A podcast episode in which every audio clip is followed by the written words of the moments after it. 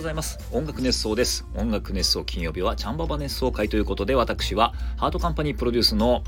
プログレッシブロックバンドタイムカプセルオーケストラでギターその他雰囲気などを担当しております。チャンババこと馬場カズトでございます。どうぞ皆様よろしくお願いいたします。音楽熱想はハートカンパニーの制作でお届けしております。ハートカンパニーは音楽のプロデュース会社です。楽曲制作コンテンツ制作などをしております。ということではい、えー、この音楽熱奏金曜日チャンババ熱奏会では我々タイムカプセルオーケストラの最新情報だったりとか、近況報告なんかを、え中心にお届けしております。はい、というわけでタイムカプセルオーケストラ次のライブなんですけれども、え2023年9月の10日日曜日になります、えー、川口湖円形ホールという素敵なホールで行われます、えー、音楽熱奏フェス2023、こちらでですね、アコースティックライブを行います。えー、セカンドアコースティックコンサートトリップというタイトルで、え行いますけれども、ね、えー、河口湖円形ホールというですね、河口湖のほとりに立っている素敵なホールなんですけれども、もう河口湖といえばですね、いろんなレジャーがあったりとか、えー、観光地、えー、ですけれども、えー、その中で、えトリップというタイトルでね、河口湖に旅する、えー、ついでにうん、どっちだ？コンサートのついでに観光なのか、えー、観光のついでにコンサートなのか分かりませんけれども、えー、皆さんに、えー、河口湖ごと一緒に楽しんでいただきたいというような企画でやっております。えー、そしてその9月の10日の日曜日の昼間はですね、音楽熱奏のトークライブ、こちらを行います。えー、こちらはですね、生音楽熱奏を体験していただけるような企画になってます。えー、音楽熱奏の各曜日のパーソナリティが全員集合して、えー、おしゃべりします。それから、えー、音楽熱奏フェスに、出演する、えアーティストの皆さんもですね、え登壇する予定でございます。というわけで盛りだくさんの企画でやっておりますので、はい。そして9月の9日、その前日はですね、やはり音楽ネスオフェイス2023で、えー、スドミアであったりとか、シンガーソングライターのテイさんなんかが出演するライブもございます。はい。こちらのチケットはですね、全部まとめて、えハートカンパニーのホームページ、こちらからですね、えー、音楽ネスオフェス2023のページがございますので、ぜひそちらから、えー、詳細を確認していただいてですね、ぜひぜひ川口湖に来ていただけたらなと思います。えー、というわけで川口湖でお会いしましょう。はい、ということでございまして、えー、今日は8月の11日の金曜日なんですけれども、えー、もう1ヶ月後にはですね、河口湖に行って、河口湖で音楽ネストフェス、えー、をやっているわけなんですけれども、えー、1週間前、8月の4日ですね、えー、金曜日になりますけれども、えー、この日もですね、実は河口湖に行っておりました。はい。まあ、この放送、番組をね、聞いてらっしゃる皆さんはですね、結構皆さん行ってらっしゃった方多いんじゃないかなと思いますけども、何しに行ったかと言いますと、えー、声優の千原みのりさんのライブを見に行ってきました。はい。こちらはね、河口湖町の調整20周年の、えー、企画、記念のライブということでですね、えー、もう千原みのりさんといえばもう約2年前ですね、えー、歌手活動をえー、休止しますという発表がありまして、えー、それからですね、まあ、えー、今年になりまして、え歌手活動再開しますというような発表があってからの、え初めての人前でのライブということで、これはもう見に行かなきゃいかんだろうということでですね、え行ってまいりました。今日はちょっとそんなね、え河口湖へ行ってきましたよっていう話をしようかななんていうふうに思っております。はい。ということでね、あの前、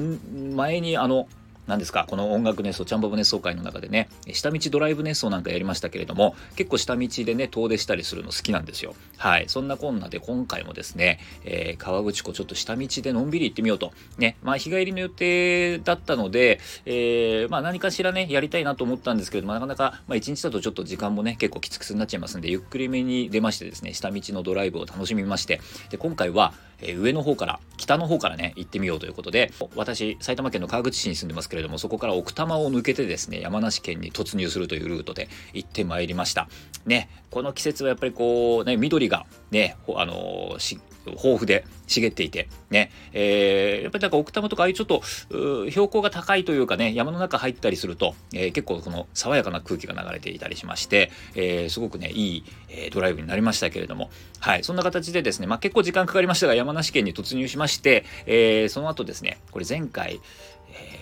腰を言わせてしまいましたみたいなね、ぎっくり熱奏っていうのをやりましたけれども、えー、その腰を治すべくですね、ちょっと温泉入りたいななんていうふうに思いまして、えー、山梨県の山梨市にあります、ほったらかし温泉というところに行ってきました。はい。でね、ほったらかし温泉っていうのは、これはまたいい温泉で、ね、山のね、頂上みたいなところにあるんですよ。で、もう、甲府盆地がね、一望できる、えー、湯船ね、えー、すごく景色のいい温泉なんですよ。露天風呂なんですけれども、ね、天気がいいと富士山なんかもね、はっきり見えたりするみたいですけども、ちょっとね、その日はね、えー、まあ、はっきりというか、まあ、ぼんやりは見えてましたけど、あっちの方に富士山あるなっていうのはなんとなくわかる程度には見えてましたけれども、はい。で、あと、甲府盆地のね、もうすごいこう、えー、上からこう見下ろす景色っていうのがもう素晴らしい、ね、えー、天空の温泉みたいな感じなんですけれども、えそこでですね、温泉に浸かりまして、もうすっかりですね、腰も良くなりまして、ね、えこれでね、もう、あの、混浴だったらさらにいいんですけどね、あのはい。えー、ということで腰もね、しっかり治り、治しましてですね、えー、その、えー、足で、その、ね、山のね、中、その、すぐ下に、えー、フルーツ公園っていうのがありまして、これ、ね、フルーツ狩りなんかが時期によってはできるのかな？うん、とかなんかいろんなね、あの、アスレチックがあったりとか、いろんなものがあったり、いろんな施設があるんですけれども、そこのフルーツ公園の、えー、レストラン、こちらでですね、えー、地元の食材を結構使った、ね、えー、美味しい料理、僕はね、あの、カツカレーを食べましたけれども、ね、えー、地元の、その、山梨の豚さんなのかな、えー、のカツを使ったカツカレー。僕ね、カツカレー大好きで、えー、結構週1とまではいかないですけど、まあ結構な頻度でカツカレー食べてます。実はね、えー、その8月4日の前日にも実はカツカレー食べてるんですけれども、えー、連日カツカレーでしたけども、でもすごいね、柔らかいカツで美味しかったですね。はい。で、えー、まあ他にもね、いろんなメニューありまして、なんかその桃の、えー、桃をね、丸ごと使ったパフェとかね、なんかいろいろあって、えー、たくさん食べたかったんですけど、なんか、なんかね、そんなにはあのいっぱい入らなかったんで、えー、カツカレーだけ食べてですね。で、ちょっとその、のお土産コーナーなんかもありましたんで、えー、お土産コーナーでですね、みのりんへの差し入れなんかを買いまして、えー、で、河口湖に向かいました。はい。というわけで、河口湖に向かいまして、もうね、えー、ほったらかし温泉、そのフルーツ公園とかがあるね、そこからは、えー、1時間かからない感じですね、河口湖まで。うん。えー、まあ、早ければ40分くらいで着いちゃうかな。で道もまっすぐ1本でね、えー、非常に走りやすかったです。で、河口湖に行きまして、え、会場の大池公園の駐車場、ねえー、普段は観光の駐車場として、えー、使っているところですけども、そこをですね、ライブ会場にしまして、えー、でね、まあ、事前にみのりんからですね、あの、VIP 駐車場っていうところがあるから、そこから入ってくださいということで連絡もらってましたんで、えー、その VIP 駐車場っていうところにですね、止めさせていただきまして、うん、VIP なんてねお、おこがましいですけれども、ね、えー、会場の中に入りましたら、もうね、ちょっと暗くなってたんですけれども、えー、もうね、昔の、その当時のスタッフさんとか、結構ね、いろんな懐かしい人もいたりして、ね、みんなとこう再会して挨拶して、こう同窓会みたいな雰囲気でね、えー、和気あいあいと楽しんで、えー、いたんですけれども、えーまあ、のタイムカプセルオーケストラからはバンマスのケニーも、えー、来ましてですね一緒にライブ観戦したんですけれどもあのまあ VIP VIP のこう席っていうのも用意されてましてね、あのテントがありまして、そこの下に椅子がこう並んでるんですけども、そこはあの、河口湖町の町長さんとか、あの、偉い人たちがなんかこう座る感じになってましてですね、ちょっとそこでこう、大騒ぎするのもちょっとあれだなと思いましたんで、我々、あの、どこで見てもいいよっていうことだったのでね、あの、いろんなところ、えー、に、を見たところですね、PA 席の前が空いてましたんで、PA 席のところに行きました。ね、えー、そこでまあ、マニピュレーターのグッシーなんかもいたりとかですね、えー、ずっとこう、ね、あの、もしかすると、えー、河口湖解禁賞だったんじゃないかっていうね、照明のガマさんとかね、がいたりして、まあ、みんなでね、ちょっと、あ久しぶりなんて言ってこう挨拶をしながら、えー、ライブが始まるのを待ちましたけれども、ね、えー、で、そのライブの方はですね、まあ、ね、やっぱり、みのりんはね、あのー、歌う人なんだなっていうのが、ね、あのー、実感できましたね。うん、改めて。はい。えー、ね、あの花火とのコラボっていうことでですね、あの花火が上がる時に、えー、舞台がこうせり上がるんですよ。でそのせり上がると結構な高さになるんですけれどもあのみのりん結構ねやらかす人なんで、もう落ちたりしないかってちょっとヒヤヒヤしながらまあ見てましたけれども、まあそこら辺はちょっとヒヤヒヤしたんですけれども、でもやっぱり歌はもう声もちゃんと出てたしね、あの、すごく、まあ、ブランクがあるからね、あの、ちょっと心配、実は正直してましたけども、全然もう声もすごい伸びてたし、うん、えー、素晴らしい。もうなんか水を得た魚っていうのはこういうことなのかなみたいなね、えー、感じでもう安心して見れましたね。うん。でも、ライブをね、みのりのライブをこう客席から見るっていうことは実は結構レアな、ね、あの、いつもステージで一緒にやってましたんで、えー、客席から見るってことはあんまりなかったんですけれども、まあ、フラッグなんかもらってね、一緒にこう、旗振ったりなんかして、すごくね、楽しい、えー、ひとときを過ごさせてもらいました。ね、えー、まあ、2年前にそのね、活動休止っていうの発表されますなんていうことで話聞いた時にはやっぱりこう寂しいなっていう気持ちがあって、まあ、その寂しいなっていう気持ちもまだちょっと生々しいぐらいだったんですけれどもで今年になってね、えー、歌手活動再開しますっていうことになりましてそれ聞いた時にもまだちょっと実感が湧かないというかつかみどころがないというかみたいな感じだったんですけれどもやっぱりああいうふうにこうお客さんの前で歌っているみのりの姿を見てでそれに対してお客さんがこう反応して声出しもねもちろん OK だったもんですから、えー、久しぶりにそういうところを見てですねあ千原みのり歌歌うんだなってなんかこうすごく実感したね、えー、実感が持てたね、えー、いいライブだったと思います。はい。ということでですね、まあ、みのりもその、ね、せり、あの、せり上がった舞台から落ちずにですね、えー、無事に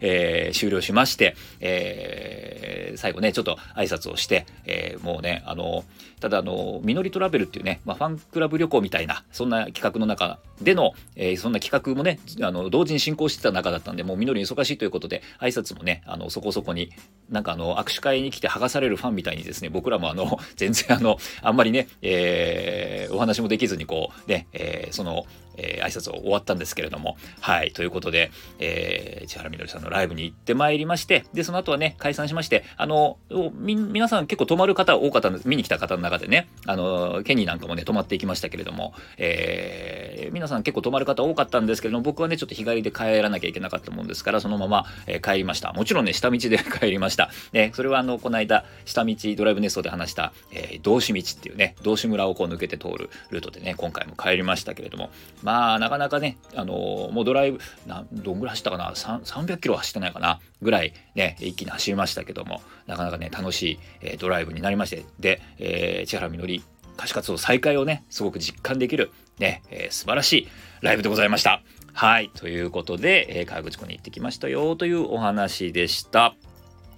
はい、えーと、お手紙またいただいております。えー、栗おじさんありがとうございます。前回のね、えー、ぎっくり熱奏、ね、腰を言わしてしまったよっていう熱奏から、えー、お便りいただいてます。おはようございます。おはようございます。えー、ぎっくり大丈夫ですか？年の割にアグレッシブなチャンババがすごすぎてちょっと引いてます。かくいう私も若かり、若、若返りし学生時代、樽の日本酒を運ぶ機会があってその日の朝にぎっくりを起こして死ぬかと思いました。いや死んでました。ぎっくり餅なので私も大家おじさんに見てもらいたいですね、えー、笑ってそれどころじゃなくなりそうですが ということで、えー、ありがとうございます。そりゃ日本酒の樽を運んだらぎっくりになりますわ。ねえー、気をつけてください。なかなかねあの若い若いと思っててもみたいなところがありますね。ちょっとやっぱ油断するとですねすぐにこうねやってきますんで、ね、皆さん気をつけてください。本当に。はいありがとうございます、えそしてですねえー、コメントいただいてますね。えー、これはね、前々回、ですね、えー、ヘラブナネソかな？に、えー、コメントいただいてます。おにぎりさん、ありがとうございます。えー、ヘラブナ釣り、懐かしいです。小学生の頃、友達とやってました。釣り始めてすぐの頃、釣り具屋さんでヘラブナの浮きの値段を見てびっくりしたのを覚えてます。かっこ笑い。え、また超過報告楽しみにしてますね。ということでありがとうございます。そう、ヘラブナ釣りのね、その浮き。これね、ヘラブナ釣りって道具がね、高い。うん、高級なものになると本当にでもあの何十万とかするような、えー、竿とかねなんかいろんなものがあるんですよ、まあ、あのいわゆるこう工芸品というかね職人さんが一個一個手作りで作っていくみたいな。でね浮きも最たるもので浮きっていうのはねやっぱりその、えー、浮きの動き一つで水中の様子が全て見れるっていうぐらいね、えー、かなりねシビアに作られているというかかなり敏感なものなんですよね。なので、えー、職人さんがですね相当こうあの繊細に作ってますんで浮きってのはね結構高いんですよね。はい。そんなこと揃えてるとですね、だんだんハマっていくと大変なことになりますんで、僕はあんまりね、ハマらないようにはしてるんですけども、ただ、この間ヘラブナ熱奏でちょっと話してたら、やっぱりちょっとね、またやりたくなってね、あの、この間河口湖行った時に、ちょっとやろうかななんて思ったんですけども、あの、いやいやいやいや、ハマったらいかんということでですね、ちょっと我慢をしてるんですけども、わかりません。音楽熱奏フェスではもしかするとやってるかもしれません。はい。ということです。ありがとうございました。はい。ということでですね、えー、もうすぐね、あのー、音楽熱ソフェス近づいてまいりまして、えー、タイムカプセルオーケストラのメンバーがね、あの結構 SNS でこう、オーディオコメント的なものを発信してたりとかですね、あまあ、いわゆる、えー、タイムカプセルオーケストラの公式、えー、アカウントであったりとか、ハートカンパニーの公式アカウントからそういうものを発信されてたりとか、YouTube にね、ちょこちょここう動画がアップされてたりとかっていうのありますんで、ぜひぜひね、ちょっと、えー、タイムカプセルオーケストラ、ハートカンパニーの、え、公式アカウントの方もチェックしてみてください。はい、ということで、音楽熱奏金曜日はチャンババ熱奏会でした。え、それではまた来週。